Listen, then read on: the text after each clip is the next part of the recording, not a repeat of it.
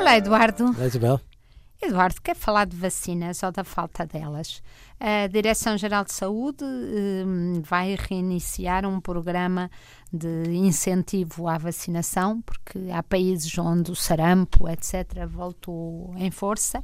Uh, Portugal, felizmente, o bom senso tem hum, tem prevalecido na cabeça dos pais, mas apesar disso, os números da vacinação têm descido ligeiramente. E hum, eu queria saber a sua opinião sobre as pessoas que de facto não vacinam os filhos, ainda por cima no pressuposto de que não vale a pena, porque como os outros são vacinados, uh, os deles têm pouca probabilidade de, de apanhar.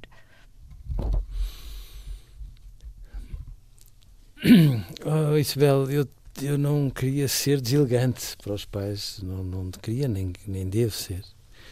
Mas tenho muita dificuldade em perceber, eh, começando pelo princípio, eh, os pais que não vacinam os filhos, com os argumentos mais diversos que entendam trazer, eh, mas que ainda assim eu não percebo por uma razão simples.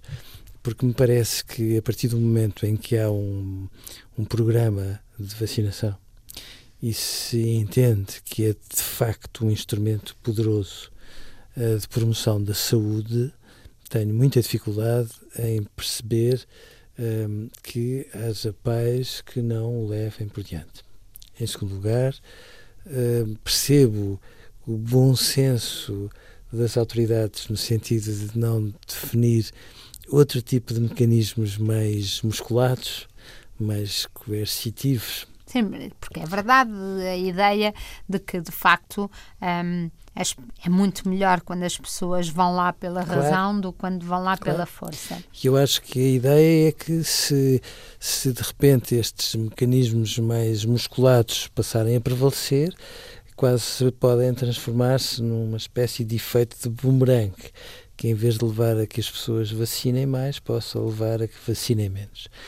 Em quaisquer circunstâncias, eu entendo que se não vacinam, não consigo perceber a, a postura das autoridades de saúde, porque eu parece-me que entraria dentro de um patamar daquilo que muitas vezes chamamos bem crianças em perigo, porque de algum modo estamos a ser coniventes com uma atitude que vai trazer perigo ou potencialmente perigo a algumas crianças.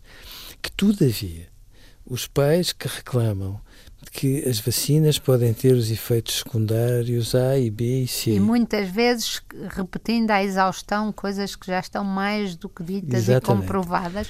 Aliás, o Mário Cordeiro escreveu um livro muito bom com a que eu recomendo, com a explicação de todos esses mitos e de todas essas explicações, mas sempre com aquela ideia de conspiração de que há Sim. por aí uh, alguém Sim. que não conta a verdade toda. Sim, e ainda assim se salvaguardam com as vacinas das outras crianças, isto é, se salvaguardam com o facto de, presumivelmente, segundo os seus critérios, outras crianças serem expostas ao perigo, mas ainda assim beneficiarem dos efeitos para a proteção dos seus próprios filhos. Eu acho isto tão esdrúxulo que me parece tão grave, tão grave, que a determinada altura por mais que eu compreenda a sensatez das autoridades, gostaria que elas fossem muito mais claras nas consequências que se retiram sobre estes pais e sobre estas crianças, que, todavia, parece-me, não deixam de estar em perigo com atitudes desta ordem de grandeza por parte dos pais.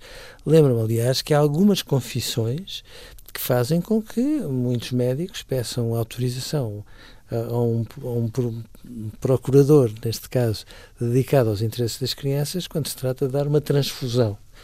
Não percebo porque é que a vacinação não entrará nesse pacote de decisões, tomando em consideração os fins eh, que ela eh, pretende proteger. Ainda por cima, porque muitas vezes pensamos nas crianças, mas não são só as crianças que são não. afetadas, porque desde as mulheres grávidas que não tiveram, até as pessoas, as crianças e os adultos que não podem de facto vacinar-se por questão de imunidade, hum, há muita gente que fica em perigo. Eu de facto não tenho pouca, pouca vontade de ter tolerância para com, não, não é com quem não se informa. Não é depois... compreensível e acho que merecia outro tipo de atitudes. Para bem de todos, para o bem comum, que é para isso que estas decisões existem, parece-me a mim. Adeus, Eduardo. Adeus.